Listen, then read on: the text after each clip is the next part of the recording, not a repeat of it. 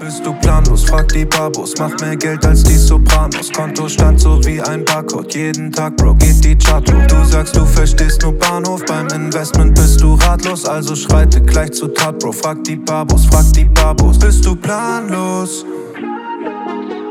Frag die Babos. Hallo liebe Babinas, hallo liebe Babos, willkommen zu einer neuen Folge Investment Babos. Wir sind ganz aufgeregt, ich glaube aber Endrit ist ein bisschen aufgeregter als ich, Ja. weil wir haben heute wieder eine Spezial-Spezialfolge und wir befinden uns auch bei Shareholder Value. Äh, lieber Endrit, erstmal wie immer, wie geht's dir? Ja, mir geht es soweit ganz gut. Heute ist Donnerstag und äh, die Folge kommt morgen raus. Also ganz, ganz frisch. Und wir haben hier meinen Chef, Frank Fischer, unser CEO. Und wir sind natürlich hier alle per Du. Wir kennen uns schon seit einer ganzen Weile. So ist es nicht. Und äh, wir haben eine Spezialfolge vom Manager im Fokus, nennen wir das mittlerweile. Richtig? Und äh, Frank, ich glaube, du bist jetzt der vierte oder der fünfte Fondsmanager bei uns. Und ich freue mich mega, weil wir werden so deine Person so ein bisschen unter die Lupe nehmen. Sehr schön. Ja. Ich freue mich auch. Herzlich willkommen. Also mir geht's gut. Wie geht's dir erstmal? Mir geht's super. Mir geht's super äh, für Frank. Äh, ich glaube, es war ganz wichtig, äh, der Endrit möchte, dass ich die Regeln erkläre. Die Regeln sind, alles, was jetzt hier besprochen wird, bleibt im Podcast und Ja. ist nicht arbeitsrechtlich relevant. Ja, das war, das war glaube ich, äh, ihm wichtig, das auch mal so festzuhalten. Okay. Ja, äh, nicht, dass äh, die Abmahnung äh, hier sofort unterschrieben wird. Da werde ich gleich mal bei Legal und Compliance Okay. nochmal anrufen. Äh, Genau. Muss mal Andreas dazu holen. Nein, im Prinzip äh, sind wir ja äh, Freunde des offenen äh, Wortes. Äh, magst du dich kurz vorstellen? Ich glaube, ähm, die investmentaffinen Leute wissen alle, wer du bist. Ich behaupte, du gehörst definitiv, man kann sich da immer ein bisschen streiten, aber zu den Top 3 der Fondsmanager in Deutschland behaupte ich jetzt einfach mal. Ähm, Ob es jetzt auf 1, 2, 3 ist, das ist dann ja wie bei Cristiano Ronaldo und Messi. Äh, aber magst du dich kurz vorstellen? Das mache ich doch sehr gerne. Ja. Und ich bin auch schon happy, wenn ich in den Top 5 bin. Ähm, wichtig ist eben, dass man oben mitspielt. Mein Name ist Frank Fischer und Fondsmanager darf ich mich ja ganz offiziell nicht nennen. Wir sind Fondsberater, weil unsere rechtliche Situation die ist, dass wir die Dienstleistung im Rahmen eines Haftungsdach mit der Firma Netfonds erbringen. Und wir beraten die Axion als Kapitalverwaltungsgesellschaft mit den Mandaten Frankfurter Aktienfonds für Stiftungen, ein bisschen aggressiver, dem Frankfurter Stiftungsfonds etwas defensiver und der, der Vollgas möchte, mit dem Frankfurter Value Focus Fonds, der fokussiert, konzentriert ist. Und natürlich mit dem, was wir historisch am längsten machen, mit unserer Shareholder Value Beteiligung AG, einer börsennotierten AG, die quasi der Nachfolger unserer Aktienclubs ist. Ich habe mein Hobby damals zum Beruf gemacht. Das war schon 2000 so. Mit der ersten Börsennotiz bin ich dann auch Aufsichtsratsvorsitzender dieser Beteiligung AG geworden, hatte aber noch einen anderen Job. Und später habe ich das dann Vollzeit gemacht, so seit Ende 2005. Und seit 2008 kamen die ersten Fonds ins Laufen. Den Prim, Prima Globale Werte, den haben wir auch ähm, jetzt unter Beratung schon seit einigen Jahren, wo mein Kollege Jeffrey Lu federführend mit dabei ist. Aber lass uns einige, also wie viele, viele Schritt, Schritte zurückgehen. Also du bist Jahrgang 1964. Musst du das sagen? Das muss ich sagen. Äh, Oh, sure, der Geber. Ein Schritt Richtung Der- Abmahnung. ja, Der, der, der gute Mann hatte auch vor zwei Wochen Geburtstag, am Ja. 12. März. Äh, ist darf es. ich auch verraten. Äh, wie hast du mit dem Thema Investing überhaupt angefangen? Es ist so, dass ich da durch meinen Vater die Impulse bekommen habe. Ähm, der hat mir ein Buch in die Hand gedrückt und hat gesagt, lies das doch mal. Und da ging es darum, wie lese ich den Wirtschaftsteil einer Zeitung. Das war bei uns zu Hause meistens die Frankfurter Allgemeine Zeitung. Und da gab es eben Wirtschafts- und Finanzteil, so wie heute. Und ja, der lag dann halt immer da rum. Und irgendwann habe ich es wirklich mal in die Hand genommen und habe angefangen, mich damit zu beschäftigen.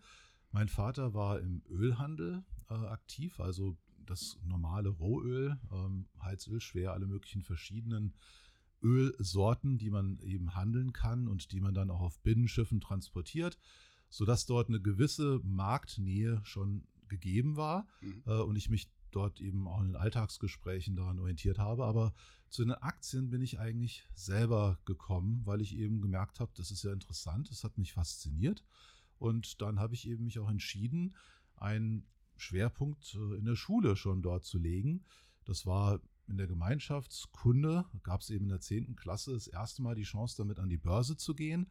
Und mein Sitznachbar, der hat tatsächlich wesentliche Impulse auf mich ausgeübt, weil während ich im Regal einräumen und im Fußboden wischen äh, beim Tengelmann für 5 Mark die Stunde damals mein Geld verdient habe, hatte er von der Oma ein paar Aktien geerbt und hat mir immer erzählt, du, heute schon wieder so und so viel D-Mark plus gemacht. Und ich habe mir gedacht, hm, vielleicht kann ich das ja auch mal machen und verstehen, wie das funktioniert. Und so kamen eben verschiedene Impulse, wo ich mir gesagt habe, komm, nimm das mal als eine Aufgabe, dich damit zu beschäftigen. Und das hat mich seitdem nicht mehr losgelassen. Das ist ja crazy. Hast du noch Kontakt zu diesem äh, Sitznachbarn? Leider nicht mehr. Ab und zu gibt es noch mal so eine Geschichte, dass man ja sich nahe Abiturjahrgangsmäßig ja. etc. trifft, aber da sind ja auch nicht mehr alle mehr dabei. Ähm, Würde mich aber wieder mal freuen zu sehen, was da rausgekommen ist, ja, über die vielen Jahre. Ja, vor allem, ich stelle mir vor, wenn er nicht im Business drin ist, äh, wie er zu dem Thema steht, der wird ich am liebsten direkt äh, mitinterviewen, ja. äh, äh, dass äh, er, er dich da hin motiviert hat. Ähm, war das dann für dich klar, ähm, weil, weil, viele machen das ja so als Hobby, war, wann war für dich klar, ich mache das aber auch beruflich? Also es war so, dass ich tatsächlich eine Wahl treffen musste im Studium. Ich habe so direkt danach Bankkaufmann nach meinem Abi gemacht, weil schon dieser Schwerpunkt, das hat mich einfach fasziniert. Ich wollte das professionalisieren.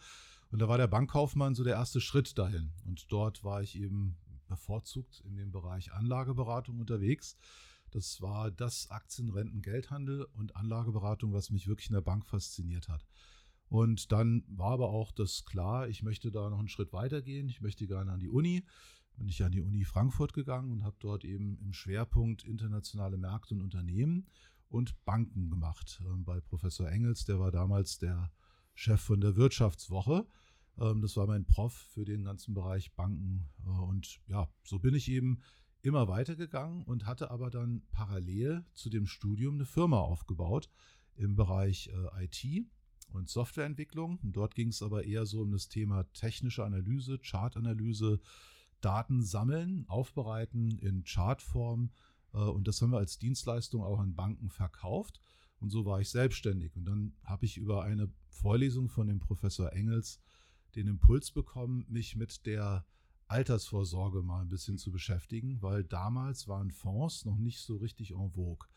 Und da ist mir klar geworden, dass dort ein Riesenbedarf ist. Und ich habe überlegt, ob ich in der Firma nicht was da machen kann. Und bin dann zum Dienstleister geworden. Die Firma nannte sich damals Micropal. Ähm, da gab es dann die Micropal Fund Awards. Äh, eine englische Firma, für die war ich Agentur. Und die Wirtschaftswoche war dann mein erster Pressekunde, ähm, war naheliegend. Der Professor Engels war auch Schirmherr meines ersten Aktienclubs, wo ich eben mit meinen studentischen Kollegen ähm, einen Verein mitgegründet habe, den Johann Wolfgang Goethe Investmentverein, den es leider nicht mehr gibt, aber da waren über 200 Mitglieder drin in vielen Bereichen. Und äh, so waren wir dann sehr nahe an diesem Investmentthema. Meine Leidenschaft kann ich auch da schon äh, noch dokumentieren, weil da gibt es tatsächlich schon äh, die ersten Erzeugnisse, die ich auch immer noch habe, Druckerzeugnisse, äh, Research-Studien, die wir auch breit gemacht haben, die wir uns selber erarbeitet haben. Und in dieselbe Zeit ist es eben auch gefallen, dass ich dann den Gründer unserer Firma, Günter Weißfenning, kennengelernt habe als mein Kunde. Ich habe eben während dem Studium auch äh, ausgeholfen in der Amro Bank, heute ABN Amro. Und äh, der war halt so aktienbegeistert und ich habe mich super mit ihm verstanden. Und so war ich eben in diesem ganzen Umfeld der Aktienclubs unterwegs ähm, und habe das aber wirklich als ja, Leidenschaft und Hobby gesehen und war mir, weil ich eben schon diesen Beruf eingeschlagen, diesen Weg eingeschlagen hatte in Richtung Beruf, dort eine Firma aufzubauen, hin und her gerissen, was ich machen sollte. Aber ich bin doch sehr stark auch unternehmerisch geprägt, äh, mag das selber sehr gern. Und dann habe ich mir gesagt, Mensch, anstatt jetzt irgendwie in einer Fondsgesellschaft, in der Bank angestellt zu sein, probiere ich doch erstmal ein Unternehmen aufzubauen. Und nach den ersten sehr mühsamen Anfangsversuchen hat es dann auch gegriffen. Leider war es so, dass ich dann ähm, über eine Übernahme ähm, von äh, der Firma, für die ich gearbeitet habe, für Micropal, im Konzern Standard Poor's gelandet bin. Das war für einige Jahre noch sehr, sehr schön. Aber irgendwann war dann der, ich glaube, es war der achte Chef nach sieben Jahren, Ui. der eine zu viel, zu viele Wechsel. Ja und ich war, obwohl ich Europa-Geschäftsführer war in diesem Konzern, nicht mehr wirklich happy, weil jeder wusste besser als ich, was ich machen sollte. Dabei ja. habe ich eigentlich das Ganze aufgebaut und da hatte ich einfach dann nicht mehr die Lust. Und das war der Impuls dann zu überlegen, willst du nicht was anderes machen? Und mein Hobby hatte ich ja schon. Und dann habe ich gedacht, Mensch, vielleicht mache ich doch mal da jetzt was draus. Und dann bin ich eben eingestiegen bei Shareholder Value Management AG, weil der Gründer, der Günter Weißfinding, mich fragte, könntest du dir vielleicht auch vorstellen, ähm, hier auch mein Nachfolger zu werden? Fang doch bei uns an und schau mal, wie es läuft. Und so bin ich dann eben hier an den Start gegangen. Also Ach, wirklich spannend. sehr, sehr spannend. Ich will jetzt trotzdem da bleiben, wo wir angefangen haben. Mhm. Also wirklich der Anfang. Äh, denn die heutige Welt mit Aktien ist sehr, sehr modern. Mit vielen Apps unterwegs und äh, man informiert sich gerne über YouTube. Und du hast ja schon was über die FAZ ges gesagt. Mhm. Wie würdest du die Welt ähm, oder die Aktienwelt von damals mit heute vergleichen? Und ich will jetzt nicht sagen damals, als wärst du jetzt ein alter Sack, um Gottes Willen. Aber mich würde interessieren, dass auch unser Publikum, weil unser Publikum auch relativ jung ist, dass sie verstehen, wie die Welt damals ausgesehen hat und was der Unterschied heute ist und was, was sind eigentlich die Vorteile heute, die es damals nicht gegeben hat. Aber vielleicht auch andersrum. Hat man heute zu viel Information und zu schnell und äh, ist man deshalb mit Aktien falsch unterwegs heutzutage? Also es hat sich schon deutlich verändert. Ähm, eigentlich hat sich das, dieses Thema mit den Informationen beschaffen sehr demokrati de demokratisiert, mhm. kann man dazu wirklich schon sagen. Es ist einfacher geworden, was nicht heißt, dass damit äh, die Entscheidungen einfacher sind, nur weil man schnell an die Informationen kommt. Ähm, auch diese Beschleunigung ist überhaupt ein starker Trend. Aber als ich an den Start gegangen bin, Anfang der 80er, gab es ja noch gar keine richtigen PCs. Die kamen aber dann relativ bald danach, so die IBM XTs, äh, tatsächlich schon so mit 10 oder 20 Megabyte Diskettenlaufwerken und Festplatten. Also äh, das muss man sich überlegen. Na, diese Festplatte, wenn es 20 MB waren, da war man der Held. Ja. Ähm, und das Diskettenlaufwerk, fünf Viertel Zoll, schiebe ich das Ding da rein und öttel, öttel, öttel.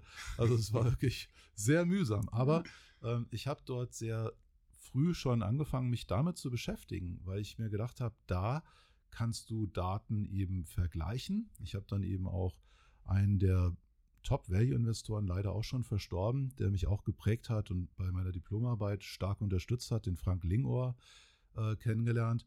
Und der war damals noch angestellt ähm, bei einem US-Broker und mhm. hat dann eben die ersten quantitativen Screenings gemacht, wo man einfach nach bestimmten Value-Kriterien, der war Value-Investor ähm, und so seine Lieblingskassette war Regression to the Mean, What goes up must come down und umgekehrt.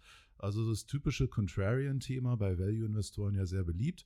Und so hat er auch dann gearbeitet und hat dann eben mit damals Lotus, ähm, Lotus gibt es noch, aber Excel ist halt heute der Standard. Lotus OneSource auf der WorldScope Database, die gibt es auch noch, ähm, hat er gescreent und dann eben die Aktien weitergehend analysiert. Und so bin ich auch dazu gekommen, mich dann früh mit Computern zu beschäftigen. Also nicht nur irgendwelche Charts machen, um mal zu gucken, ob ein Trend gebrochen ist oder eine Unterstützung oder ein Widerstand im Weg ist. Äh, das waren auch Aspekte oder gleitende Durchschnitte, die Technik, auch natürlich Put-Call-Ratios und Sentiment. Das ging alles schon früh los. Mhm. Und ich habe versucht, eben mich ähm, über alle möglichen Wege äh, nicht nur mit den Aktien, sondern auch mit dem Markt zu beschäftigen, weil ich eben gemerkt habe, die Stimmung im Markt ist eben ein weiteres Element, was wichtig ist. Aber die Aktienanlage war dann das, was mir am allermeisten Spaß gemacht hat, sich mit den Firmen zu beschäftigen. Und wenn man selber so unternehmerisch unterwegs ist, zu überlegen, gibt es dann nicht tolle Eigentümer oder familiengeführte Firmen, die auch wirtschaftlich nachhaltig geführt werden, wo ich eben eine wirklich gute Marktstellung sehe, diesen strukturellen mhm. Wettbewerbsvorteil, auf den wir immer achten, und auch einen Markt, der noch über viele Jahre Wachstum verspricht und dementsprechend ich bei einer guten Firma unterwegs bin. Das ist eigentlich das, was dann wesentlich war, dass ich gemerkt habe, wenn man die Geduld mitbringt und lange daran arbeitet, ein Verständnis für die Firma zu entwickeln und ein gutes Konzept für die Bewertung der Firma zu finden, ähm, dann wird man einfach dafür unglaublich gut belohnt, dass man dieses Risiko trägt. Und am meisten wird man belohnt dort, wo es illiquide ist, also in den Nebenwerten, ähm, weil dort eben das Illiquiditätsrisiko tatsächlich da ist. Das lässt sich nicht wegdeuten. Dafür kriege ich aber auch eine Überrendite, eine Prämie. Oder ich kriege diese Prämie auch bei den qualitativ allerbesten Firmen dafür, dass ich Zeitarbitrage mache, dass ich mhm. einfach warte, bis das richtig über den Compounding, also das Zinseszinseffekt ins Geld wächst. Und das sind einfach Dinge, die man über die Zeit dann ähm, für sich entdeckt und auch überlegen kann, wie man mit diesen Chancen und Risiken umgeht. Ähm, und da muss man einfach sagen, Geduld und investieren, nicht spekulieren. Das war dann der Weg. Ähm, klar habe ich auch mal einen Optionsschein dann gekauft und gedacht, es geht vielleicht dann schneller. Mhm. Aber wenn der dann auch mal wertlos verfällt, dann denkt man nochmal drüber nach, ob das so eine gute Idee war. Ja? Ähm, also man muss auch aus den Fehlern lernen. Ähm, und man weiß ja nie, was morgen für eine Überraschung ist, so wie wir jetzt gerade dieses Thema Ukraine mhm. als Drama erleben. Ähm, ich habe auch nicht gedacht, dass er es wirklich macht, aber dann passiert das und das führt zu Verwerfung. Und dann ist so ein Optionsschein manchmal etwas, womit man nachts nicht so gut schläft. An der Aktie ändert sich wenig, es sei denn, hier ist jetzt gerade sehr stark in Russland unterwegs gewesen. Ja, das hilft Oder natürlich Russisch. dann auch nicht. Oder Russisch. ähm, und dann heißt es, du darfst nur noch verkaufen, ja. gekauft werden darf nicht mehr. Das war der Grund, warum ich eben in Russland nie investiert habe, weil ich mir immer gesagt habe, heute mein, morgen dein oder Putins. Ähm, das ja. ist keine gute Idee, wenn man diesen Menschen da nicht vertrauen kann, ähm, dass die Privateigentum, was ja bei uns in westlichen Industrieländern sehr stark verankert ist, auch in der Denke, in unserem Rechtsstaat. Ähm, das ist dort eben so, dass es in den ganzen Diktaturen, äh, muss man sagen, ist das etwas, wo man nochmal sehr, sehr gründlich drüber nachdenken mhm. muss. Und deswegen lässt man solche Risiken vielleicht besser außen vor. Das ist zumindest meine Schlussfolgerung. Deswegen haben wir da gesagt, das ist eine Region, in die wir gar nicht investieren wollen. Ähm, aber klar, leiden wir nicht nur jetzt emotional unter dem, was man da an Bildern sieht, ist wirklich furchtbar, sondern es ist auch so, dass es natürlich ähm, alle möglichen Probleme in anderen Firmen mit sich bringt und inflationäre Schübe und so weiter. Also das macht keinen Spaß. Kann ich mir vorstellen. Glaubst du, dass die Frank Fischer-Story heute für so einen jungen, äh, äh investmentbegeisterten Menschen nochmal so möglich wäre in der heutigen Zeit? Ich glaube, das ist, wenn man, wenn man diese Leidenschaft hat ähm, und wirklich sich reinkniet, das ist ja ein Handwerk. Man kann das lernen. Ähm, man braucht einfach nur die Geduld und, und den, die nötige Energie und den Biss. Ähm, und ich glaube, das wird genauso heute wieder gelebt. Äh, das ist nicht so, dass das nicht möglich ist. Auch das Setup, wie wir es haben, ähm, so als Fondsboutique, das ist zwar schwieriger geworden von dem Thema, dass man eben das Thema Compliance und Know Your Client und Regulierung und so, aber dafür gibt es Dienstleister, an die man das outsourcen kann. Und ähm, wenn man eben gut ist und das zeigen kann, dann findet man auch die ersten Investoren, die an einen glauben. Also ich glaube, das kann heute genauso noch passieren und passiert auch. Ja. Ähm, ich fahre ja wieder nach Omaha da kommen auch ein paar neue Leute, die ich noch nicht kenne. Bin mal gespannt, äh, was deren Story ist. Ja, die sind ja. vielleicht noch so ganz am Anfang und vielleicht laufen die auch mal links an mir vorbei, weil es gibt ja tolle Leute und Konzepte noch und nöcher. Was ich schon immer mal fragen wollte, ich bin äh, aufmerk aufmerksam geworden auf den Frankfurter Aktienfonds für Stiftung so ah, um die Krise herum 2008, 2009, glaube ich. Ne? Und 2009 bis 2015 war es ja äh, fast unseriös, was ihr an Performance hingelegt habt, äh, muss man einfach so sagen. Ähm, es war ja wie eine gerade Linie. 2015 äh, war eine minimale Delle und dann war es wieder eine gerade Linie und 2018 hattet ihr, wenn man das so sagen will, äh, zum ersten Mal äh, so ein äh, Drawdown. Ähm, und wie gesagt, bis dahin war es also man war geneigt zu sagen, da ist irgendwas, das kann so nicht stimmen, was da passiert. Ich hatte das tatsächlich, äh, dass Leute gesagt haben, äh, ich schreibe, also es gab Journalisten, die haben ja gesagt, die haben mich angerufen, nachdem wir den Hänger hatten, wo unsere ja. erste Delle war. Die haben gesagt, jetzt glaube ich, dass es echt ist. Ja, genau. Ähm. Also ich, ich habe das auch mal gesagt, muss ich zugeben. Äh, ähm. Weil bis dato war einfach keine Delle da. Was mich aber interessiert ist, wie sehr nimmt dich das als Person dann mit, wenn dann halt von Journalisten oder auch von Investoren ähm, Kritik kommt, nachdem ihr einfach mal zehn Jahre äh, praktisch äh, über Wasser gelaufen seid. Ähm, Davon, das, das, das ist etwas, was mich absolut mitnimmt. Ich ja. verantworte ja das Geld für diese Menschen, die mir vertrauen. Ähm, nicht nur, dass meine eigene Kohle auch investiert ist, aber das ist noch viel schlimmer, wenn man eben dann den Menschen gegenübertreten muss und sagen, zurzeit läuft es nicht. Ähm, und wir hatten einen Hänger und wir haben eben aufgrund des Wachstums uns auch weiterentwickeln müssen. Und äh, da waren ein paar Dinge, die einen dann unsicher werden lassen und wo man nochmal hinterfragt, äh, wenn man gut 40 Jahre ja schon unterwegs ist, hat man ja schon Erfahrungswerte gesammelt. Und dann schaut man sich nochmal genau an, was es eigentlich ist, was wirklich so der Kern ist ähm, und was einen dahin gebracht hat, um nochmal zu lernen und zu überlegen, wie kann ich es denn besser machen, damit mir das so nicht mehr passiert? Ähm, und wo kommen denn eigentlich unsere sehr, sehr guten Erträge her? Und wo sind eigentlich eher die Schwierigkeiten gewesen? Und dann schaut man auch bei anderen nach, die auch schon seit Jahrzehnten unterwegs sind und wie es denen ging. Ja? Und äh, dann muss man sagen, die Chance ist eben immer da, ähm, sich weiterzuentwickeln. Und sowas ist für mich immer eine Herausforderung gewesen. Also egal, ob es mal in der Firma nicht lief oder auch wenn die Performance nicht da ist, hinschmeißen gibt es für mich nicht. Äh, da ja. muss man einfach gucken, besser werden, weitermachen und Gas geben. Ja? Und genau das haben wir auch gemacht und haben eben gesehen, wir sind aus dieser Ecke, der, wo wir herkommen, aus dem Dachraum Deutschland, Österreich, Schweiz. Äh, der Günther hat halt auch nur Deutsch gesprochen. Ähm, da haben wir eigentlich nur vor der Haustür geguckt und nach den kleineren Titeln hauptsächlich. Und dann sind wir irgendwann zu groß geworden und haben wir auch mal ein bisschen in Europa geschaut. Und dann war natürlich wegen der Euro-Krise, die hat uns dann nochmal einen Riesenschub gegeben, mhm. weil ich dort in 2011, 12 erkannt habe, dass die Bewertungen äh, in den europäischen Nachbarländern, den Olivenölländern, so viel günstiger als in Deutschland waren, dass man dort unbedingt, das war so, die haben einen angeschrien, diese Bewertung. Und da gab es super Familieneigentümer geführte Firmen. Ich bin da fündig geworden in Norditalien, in Frankreich auch, weniger in Spanien, die hatten zu viele Schulden. Da gab es zwei Firmen, drei vielleicht, die interessant gewesen wären. Portugal auch nicht, auch zu viel Schulden. Griechenland, das ging gar nicht, obwohl das sehr günstig war. Im Endeffekt waren es vier, fünf, die auch wirklich hängen geblieben sind von guten Firmen. Aber ich bin dann wirklich Norditalien, Frankreich fündig geworden. Und dann waren das auch schon größere Firmen. Und dadurch, dass ich die eingekauft habe mit dem mentalen Gedankenmodell, dass ich gesagt habe, ich gehe davon aus, ich kaufe die für französische Franc und für die neue italienische Lira. Also ich verliere ungefähr 50 Prozent an der Währung. Und wenn die dann immer noch günstig sind, dann muss ich einfach kaufen. Ja.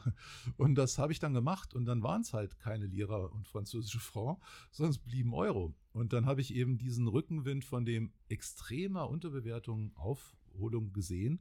War viel besser als in Deutschland vor der Tür zu bleiben. Ähm, aber es war so, dass dann auch der nächste Schritt, weil wir dann noch erfolgreicher wurden, war klar, wir müssen noch höher gehen in der Marktkapitalisierung, weil wir sonst die Liquidität in den Fonds die ja täglich liquide sind, nicht gut in den Griff behalten können. Hat auch dazu geführt, dass wir zwischendurch mal den Fonds geschlossen haben und ich mein Team gefragt habe, ich möchte gerne rein in mehr Qualitätsfirmen, diese wunderbaren Firmen, von denen auch Warren Buffett, unser großes Vorbild, spricht. Das war mein Wunsch, wo ich gesagt habe, wir haben angefangen eigentlich dadurch, dass ein paar Kollegen, die neu dazukamen, wie Jeffrey Lu auch, der war da auch maßgeblich, ähm, der hat dann angefangen mit den ersten Investments, hat gesagt, guck mal hier, wir googeln uns alle ein, aber die Firma ist so gut und so günstig. Und bei 500 Dollar haben wir zugeschlagen, jetzt sind wir bei 2800. Ähm, wir hätten noch mehr kaufen können. Ich war damals noch ein bisschen vorsichtig. Ich musste es auch erstmal lernen, mich eben diesen großen Monstern ähm, zu nähern und zu überlegen, wie anders sind die eigentlich. Und ja, die sind komplexer, aber man kriegt die auch in den Griff. Man braucht einfach das Konzept dazu. Und das haben wir uns erarbeitet und haben dann immer weiter nach den Großen geguckt und gemerkt, dadurch, dass das so gute Firmen sind, sind die Kapitalrenditen, die erwirtschaften, so gut, dass die Performance gar nicht wesentlich anders ist, sondern vielleicht sogar teilweise besser als in den Small Caps, die wir hatten, die ja auch Liquiditätsrisiken haben. Und ich kriege eben bei einer Alphabet in ein paar Minuten habe ich riesige Positionen mhm. aufgelöst. Das ist ja. sagenhaft.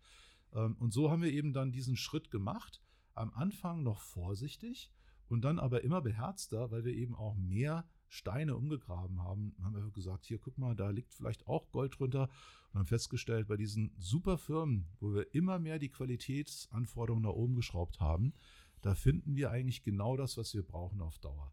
Und in dem Hängerphase, die wir dann hatten, wo die Performance nicht so gut war, habe ich auch gemerkt, woher es kommt. Und einmal ist man natürlich dann selber auch, ähm, der, man zahlt quasi, weil die Kunden einen zwingen, wenn die den Anteil zurückgeben, muss ich verkaufen. Und ich muss dann eben auch Aktien verkaufen, die ich gar nicht verkaufen will, weil die ja. will ich eigentlich dann kaufen. Aber wenn die dann illiquide sind, dann mache ich mir auch noch meine eigene Performance kaputt.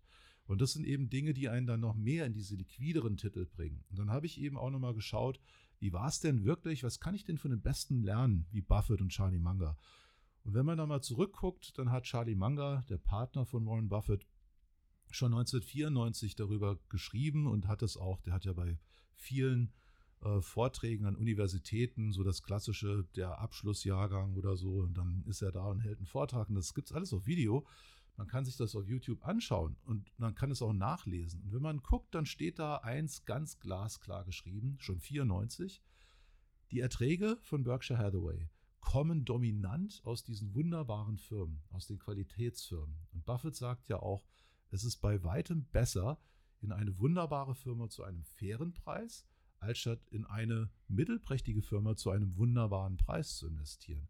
Und in diesem Satz liegt eigentlich die Essenz, die ganze Weisheit des Investierens nach Value-Kriterien. Ich nenne das modernes Value, weil typischerweise ist Value dafür bekannt, dass man nach Graham-Stil niedrige Kursgewinnverhältnisse, hohe Dividendenrenditen, niedrige Preis-Buchwerte, das ist das, was man klassisch als Value versteht.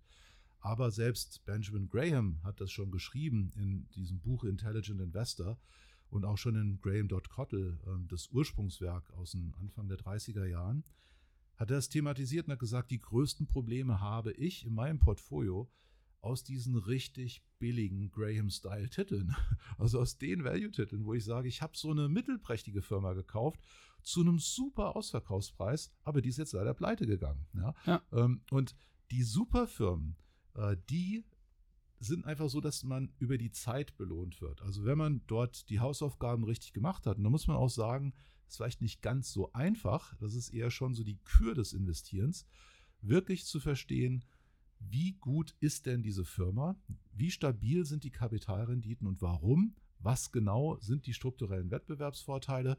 Und wenn ich die halte und habe dann eben das über viele Jahre 20 oder 25 Prozent Kapitalrendite, dann ist das etwas, wo der Zinseszinseffekt, wie Einstein gesagt hat, das achte Weltwunder für mich arbeitet, weil ich eben jedes Jahr 20% Kapitalrendite erwirtschafte oder mehr. Und wenn dann diese Firma auch noch hoch einstellig wächst, sagen wir mal 8, 9% im Umsatz oder vielleicht sogar 15% ähm, das ist dann einfach das Rezept dafür, dass man wirklich sagenhafte Performance bekommen kann. Und weil man ja auch immer Fehler macht oder auch das Management Fehler macht oder auch irgendwelche Dinge im Markt passieren, die man nicht gesehen hat, wird ja immer wieder auch irgendeine Idee nicht aufgehen. Ähm, und wenn aber in der Summe bei dieser wunderbaren Firma eben so viel erwirtschaftet wird, dann ist das etwas, was im Portfolio richtig gut tut, den einen oder anderen Fehler locker verschmerzen lässt und trotzdem eine schöne zweistellige Rendite pro Jahr abwirft. Und das ist das Ziel, was wir vor Augen haben, dass wir einfach sagen, liquide, die allerbesten, und da sind wir sehr selektiv, da kommen vielleicht 150, vielleicht auch 200 Titel in Frage, ähm, die man sich dort anschaut. Und wenn man das abgedeckt hat, dieses Universum, dann hat man schon eine Basis dafür, dass man eine wirklich sehr gute Rendite erwirtschaftet. Und außergewöhnlich gut kann es dann werden, wenn man in der Kür nochmal etwas sich mehr Mühe gibt, indem man vielleicht etwas kleinere Firmen, so in der Liga 5 bis 10 Milliarden, sich anschaut, die aber noch höheres Wachstum für die nächsten, ich weiß nicht, wie viele Jahre vor sich haben, vielleicht 20, 25 Jahre. wenn man da früh reinkommt, das ist natürlich dann Gold wert. Also zusammengefasst, liebe Babinas, liebe Babos, Frank hat geantwortet auf die Frage, wie er mit dieser Kritik umgeht, mit wer ist hier der Babo?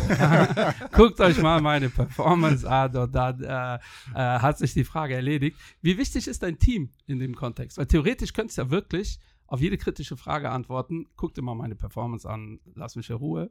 ähm, also ich hoffe nicht, dass eure Team-Meetings so laufen.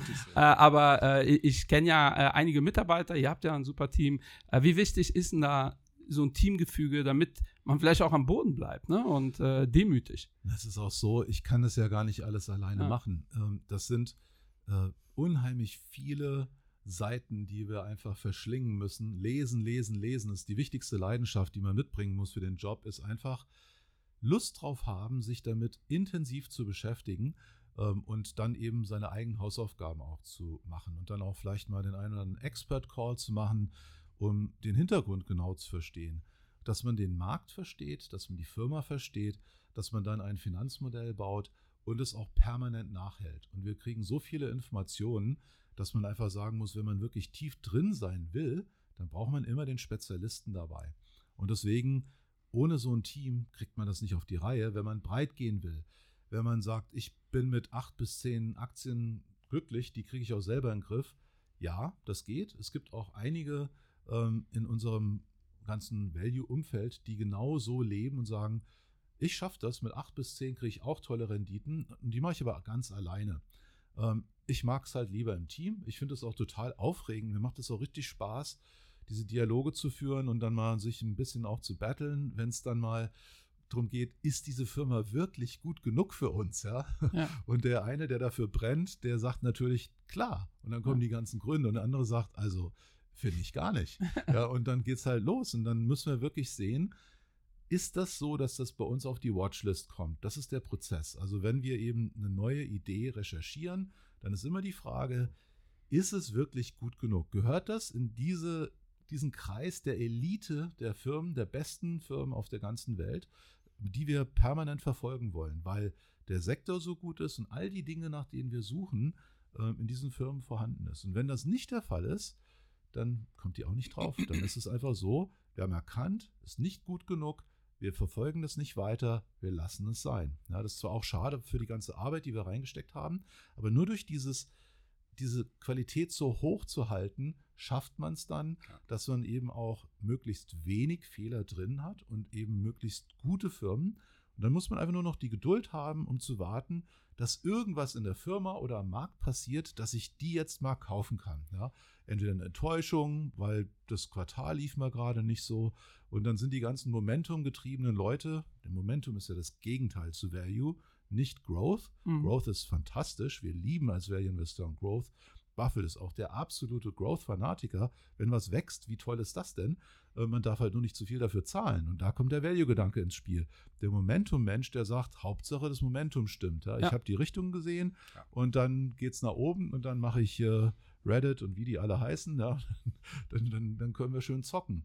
Aber spekulieren ist halt nicht investieren. Und das ist der Unterschied, wo wir dann genau gucken und sagen, dieser kleine Korb an Superfirmen, ähm, da schauen wir immer, bewegt sich da was? Und wenn dann der Preis uns entgegenkommt, dann schlagen wir zu und fangen an und bauen eben eine äh, Position auf und sagen uns, jetzt kriegen wir, worauf wir achten, unseren Total Shareholder Return. Das heißt eben die von uns erwartete Rendite pro Jahr. Ähm, wir schauen immer auf die nächsten fünf Jahre. Und das Ideal ist, wenn wir über 15 Prozent pro Jahr bekommen. Also wenn wir 15 Prozent per Anno bekommen, verdoppelt sich so eine Aktie innerhalb von fünf Jahren. Und das finden wir schon gut. Ja. Weil wenn wir viele haben, die diese 15 erfüllen oder sogar noch mehr und einige, die eben nicht laufen und schlechte Ideen waren oder warum auch immer nicht so äh, reinkommen, dann ist das Gesamtergebnis immer noch so, dass wir darauf richtig stolz sein können. Und das ist der Grund, warum wir eben so selektiv sind bei diesen Titeln. Was muss denn passieren, damit du sagst, das ist eine schlechte Idee? Also wo ihr schon äh, drin seid. Es Also, ja auch immer schmaler Grad zwischen Geduld und auch äh, Erkennen. Wir reiten auf dem toten Pferd. Ja. Ja, äh, das, ist, äh, das ist so, dann sollte man absteigen. Ja, es ist eben so, dass bestimmte Dinge unterstellt werden in einer Investmentthese. Und die muss man dann auch verfolgen und sagen, ist das wahr? Und kann ich sehen, dass das wahr ist? Und bleibt es auch so? Und kann ich das auch aus den Zahlen sehen? Ähm, Und wenn das eben dann nicht so ist, dann muss man sich hinterfragen, ob man vielleicht falsch gedacht hat. Und ob die These, die initiale These, wo wir immer hoffen, wir versuchen ja so eine Art Variant Perception, also zu überlegen, können wir es irgendwie anders beurteilen als andere Menschen? Mhm. Also wo wir in der Lage sind, nochmal wirklich so Second-Level Thinking zu machen, wo wir tiefer gehen und diese Aktie richtig gut verstanden haben. Und dann gibt es halt auch Dinge, wo wir sagen, hm, also ich nehme jetzt mal das Beispiel Tencent oder Alibaba, ja, China. Haben wir die Firmen falsch verstanden? Nö. Haben wir die Politik richtig verstanden? Das ist das, was wir zurzeit diskutieren. Ist das, was wir gerade erleben, dass jetzt China wieder äh, ein bisschen mehr Liquidität reinpumpt, wo wir sagen, vielleicht ist diese Totregulierung dieser wunderbaren Firmen jetzt durch, aber vielleicht auch nicht.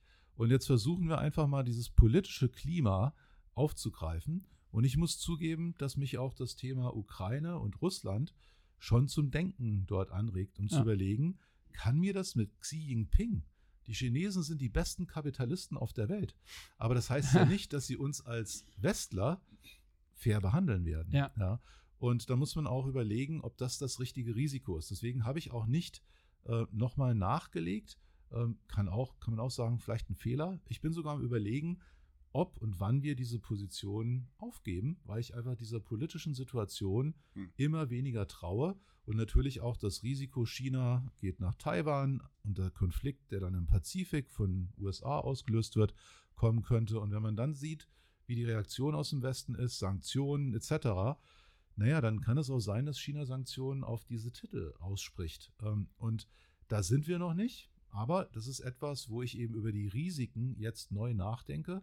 Und das ist eben Teil der These, ist, China hat eben die Steuern auf diese Firmen verdreifacht. Und da ist ja das große Motto, Reichtum für alle. Für alle, ja. Und nicht nur für die Aktionäre. ist ja in Ordnung. Wenn ich von 8 auf 24, 25 Prozent Steuern gehe, habe ich mir gedacht, das kann ja schon reichen. Aber vielleicht reicht es ihm nicht und ich kann nicht in seinen Kopf schauen. Und jetzt kommen eben noch andere Themen hinzu, wo ich mir sage, egal, die Firmen sind so billig, das schreit einen wirklich an. Ja. Aber das Thema Risiko ähm, hat für mich eine neue Farbe bekommen. Und deswegen stelle ich jetzt meine Kollegen nochmal, wir machen das in unserer Portfolio-Manager-Diskussion, eben vor die Herausforderung zu sagen, wer gräbt sich in dieses Thema politisch so ein? Da gibt es zum Beispiel ein Buch von Stefan Aus, das kann man jetzt lesen. Wir machen das in Microsoft Teams. Ich habe das gerade gepostet und habe gesagt, wer arbeitet sich, hat Bock da mal sich politisch reinzuarbeiten, uns den Hintergrund zu geben, weil ich bin da nicht tief genug drin. Aber ich habe jetzt Fragezeichen zu einem Thema, was ich bisher nicht so bewertet habe, weil mir diese Kriegssituation zwischen Russland und Ukraine das bringt. Und genau so muss man jede These permanent verfolgen und nicht denken, ja, alles so schön günstig hier und deswegen ist es eine gute Idee, investiert zu sein. Das muss man immer wieder auch ähm, aus sich selbst ganz bescheiden sagen, vielleicht hast du dort einen Fehler gemacht, ja, und da bin ich noch nicht sicher, aber ich habe dicke Fragezeichen. Ja. Und wenn es so ist, dann müssen wir die einfach verkaufen. Und die gute Nachricht ist, äh, es gibt so viele andere Ideen, dann können wir das Geld woanders zu, zum Einsatz bringen. Ja. Ja. Also mich würde interessieren, weil wir haben sehr, sehr oft über Zahlen gesprochen. Mhm. Wie wichtig sind die Menschen dahinter? Mhm. Weil ich frage mich immer, wir hatten vor zwei Jahren das Thema Wirecard. Und ja. viele haben gesagt, äh, ja, Markus Braun war ein toller Typ damals. Oder viele haben gesagt, das war immer ein Betrüger. Wie kommt man eigentlich zu dem gesagt, Fazit? Äh, ich habe die Firma auf äh, bis aufs Detail analysiert, nee. die sind sauber. Ach so, ja. Da fällt mir auch ein. äh, der ist jetzt nicht in den Top 5. Mirk Düller. Mirk Düller ist es. Ja. Auf jeden also, Fall. Ich, ich habe das Thema Management immer ja. im Blick. Ähm, und das ist eine Sache vom Bauchgefühl. Hm. Ich gebe mal so ein Beispiel, warum ich nie in Wirecard investiert habe. Und übrigens mich für, ich weiß gar nicht wie lange, und vielleicht hört ja auch der ein oder andere den Podcast, der mich damit gequält hat, warum ich nicht erkannt habe, was für eine geile Aktie das ist. Ja. Ja. Und warum ich denn so blind bin, weil ich doch mich täglich damit beschäftige, dass ich dort nicht investiere. Und ich bin halt auch, da waren die noch relativ klein, war ich auf dem Eigenkapitalforum und der Raum war immer voll. Und der Mann hat diese Aktie so gut verkauft, dass quasi die Luft vibriert hat. ja. Und das ist etwas, was mich immer skeptisch macht. Also wenn, wenn irgendwas everybody's darling ist und jeder schon drin und trotzdem der Typ eine Druckbetankung machen muss, ähm, da denke ich mir, wie nötig hast du es eigentlich? Und dann habe ich eben meine Hausaufgaben gemacht. Ich habe mir einen ehemaligen ähm, Kollegen, Mitarbeiter von Wirecard, der in einer anderen Firma war, ähm, und dort in der CEO-Rolle. Den habe ich eben mir reingeholt, um diese Firma, wo er jetzt war, ähm, einfach mal genau anzuschauen, aber auch mit dem klaren Fokus drauf, kannst du mir mal was auch über Wirecard erzählen. Und was ich damals gehört hatte, hat mir einfach ein großes Stirnrunzeln auf äh, die Stirn gebracht, weil ich mir gesagt habe, wenn es so ist, dass die die Umsätze im Spiel- und Wettgeschäft und im Pornogeschäft ausweisen durch eine Manipulation der Daten, als Blumen, Konfetti und Pralinen, ähm, weil das eben nicht nachhaltig ist. Das gefällt mir nicht. Ja. Das waren Thesen, die eben im Raum standen. Gleichzeitig dieser aggressiver Pitch. Und dann habe ich auch mit anderen Kollegen der Community gesprochen und die haben mir auch Ungereimtheiten in ihrer Analyse erzählt. Und so habe ich gesagt, ich habe kein Vertrauen. Und Vertrauen ist einer der wesentlichen Elemente beim Investieren auch, dass man einmal sich selbst vertraut, um zu wissen, habe ich meine Hausaufgaben gemacht, habe ich eben auch das Thema Bewertung im Griff und glaube ich, dass ich diesen Markt verstehe, die Strukturen im Markt und dass ich eben dann langfristig investiert sein will in dieser Firma. Und wenn da irgendwas nicht stimmt und ganz besonders bei den führenden Köpfen, die Governance, also wie die Firma geführt wird, wenn die nicht stimmt, und da war ich mir einfach nicht sicher, dann kommt die auf die Liste uninvestierbar. Lass es einfach sein. Ja? Ja. Äh, das ist nicht so, es gibt halt viele Firmen, um tolle Talente zu finden und anzudocken, äh, werden die mehr oder weniger zu einer Art Selbstbedienungsladen. Also ich nenne jetzt auch mal eine SAP. Ähm, da geht 40 Prozent from Free Cashflow an die Mitarbeiter. Ja. Das ist viel. Wenn es ja. den Aktionären äh, entsprechend äh, zustehen würde und die sich nicht so aggressiv bedienen könnten, ich nehme jetzt mal Qualtrics, die auch in die Börse gegangen sind, da hat man mhm. gesehen, es war nicht eine Milliarde, es waren zwei Milliarden Share-Based Compensation. Also die haben eben auf Aktien basierte Vergütungsbestandteile und die hatten wir mit einer Milliarde getaxt und dann waren es zwei. Und die fehlt mir, diese eine Milliarde, an der Free Cashflow-Berechnung, die wir eigentlich hatten. Und dann muss man halt vorsichtiger werden, weil das, was ich dort sehe, mir eigentlich gar nicht gehört als Aktionär. Das ist aber eine integer geführte Firma, relativ gesehen zu solchen Läden wie einer Wirecard ist das ein Flagship. Ja? Mhm. Nur ähm, es ist trotzdem so, dass man immer gucken muss, wie bin ich denn dort zu Hause? Bin ich als Aktionär wirklich gut unterwegs?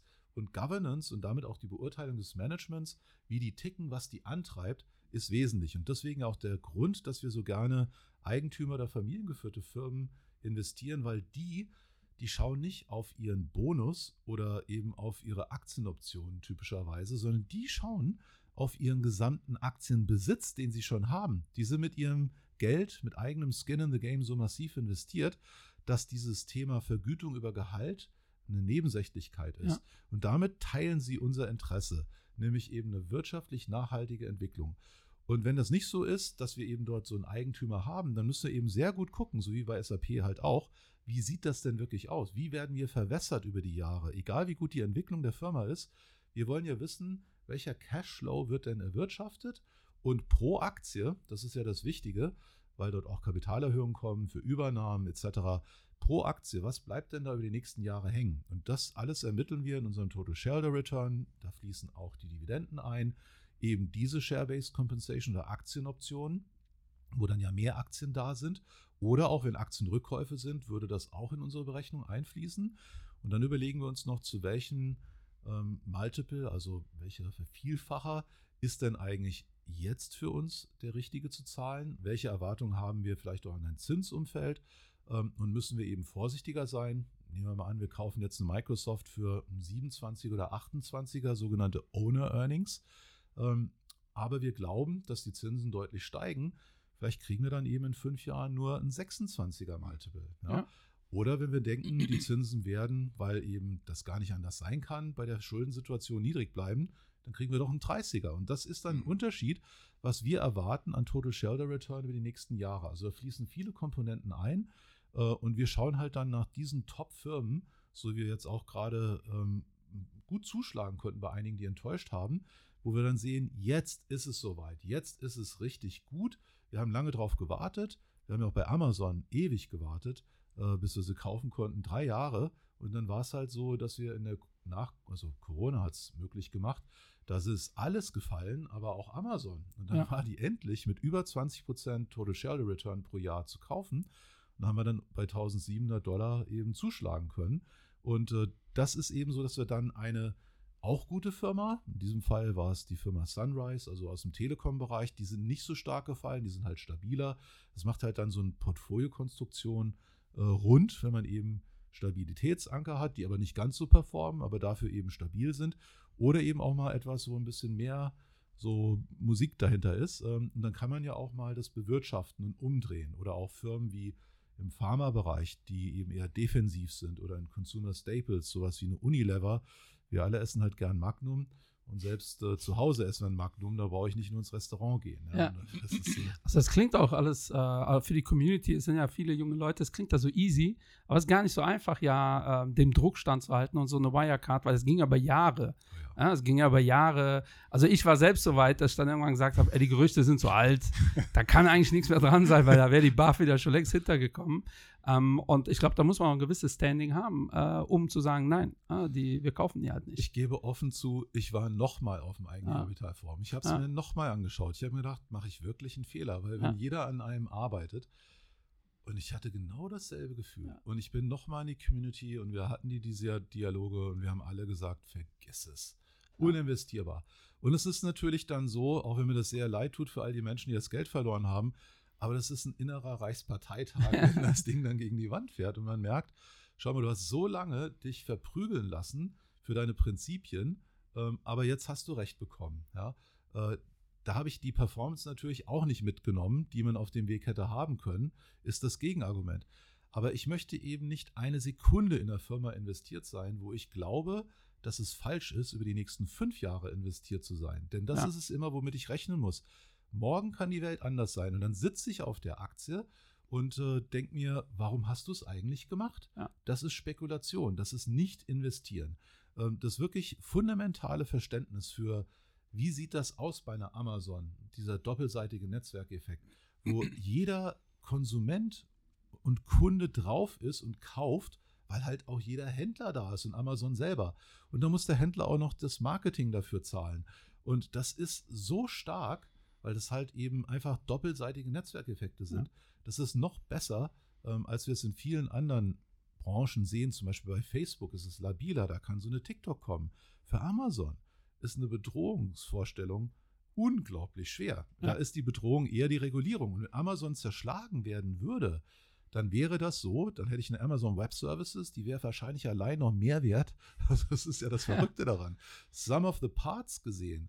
Also Amazon ist so ein Ding, wo ich sage, das ist eine Franchise, wenn man es wirklich verstanden hat, wie die es schaffen, diese Augäpfel, die darauf suchen, zu monetarisieren, dass das zweistellige Milliarden Dollar Erlöse sind, die eigentlich kaum Mehraufwand mit sich bringen, die ich jetzt noch an Marketing extra vereinnahme, eine Handelsmarge, eine Logistikmarge. Als ich mich damit beschäftigt habe, da habe ich so gedacht, naja, so ein Händler, der wird vielleicht im eingeschwungenen Zustand drei bis vier Prozent EBIT-Marge machen.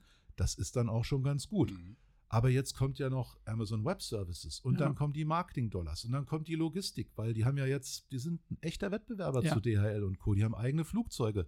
Demnächst werden wahrscheinlich hier irgendwie laufende Amazon-Hunde und noch Drohnen Versicherung. Gegen. Versicherung. Gefühlt sind die Wettbewerber für alles, worauf äh, Bezos Bock hat. Richtig. So kann man das, äh, glaube ich, zusammenfassen. Apotheken, es gibt ah. kaum etwas, was nicht disrupted werden ah. kann. Und wenn wir verstehen, wie das geht, und mein Kollege Jafai Lu ist Ex-Stanford-Absolvent und hat eben, auch weil er oft für uns in Seattle war und auch länger dort unterwegs war, in dieser ganzen Community, also Seattle ist eben das Zuhause von Microsoft und auch Amazon.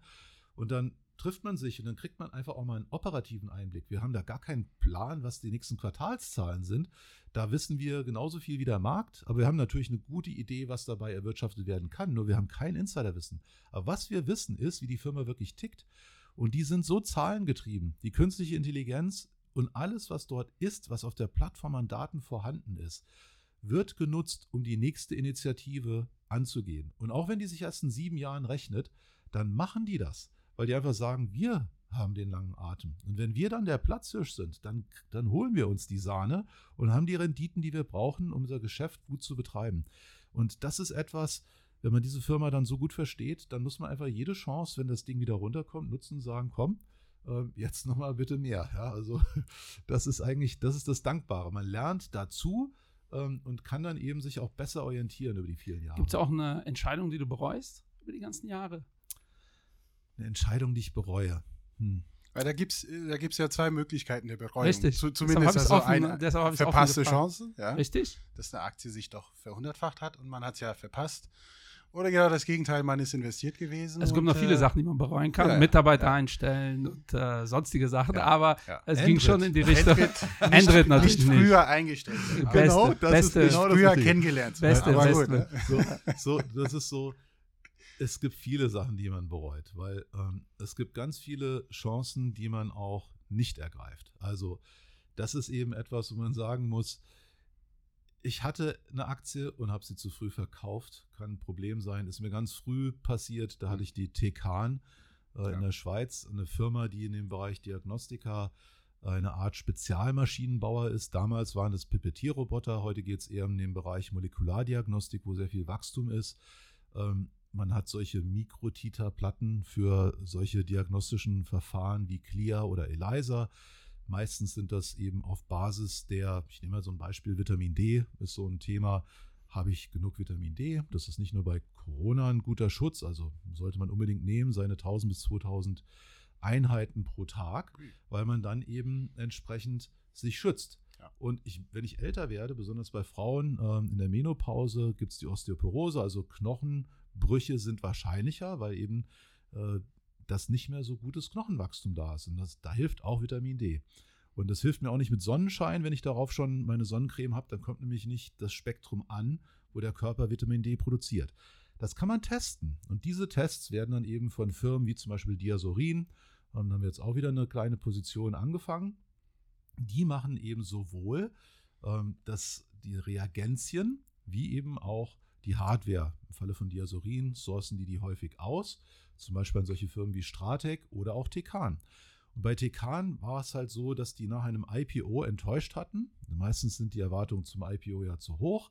Und als dann die Enttäuschung eingepreist war und dann eine Übernahme von einem McKinsey-Manager kam, der sich auf Kredit dort eingekauft hat, habe ich mir gedacht, der wird strampeln und dann schauen wir uns mal an. Und die Aktie war super günstig und die hat sich dann so schnell entwickelt und nach wenigen Jahren hatte sie schon versechs, versiebenfacht.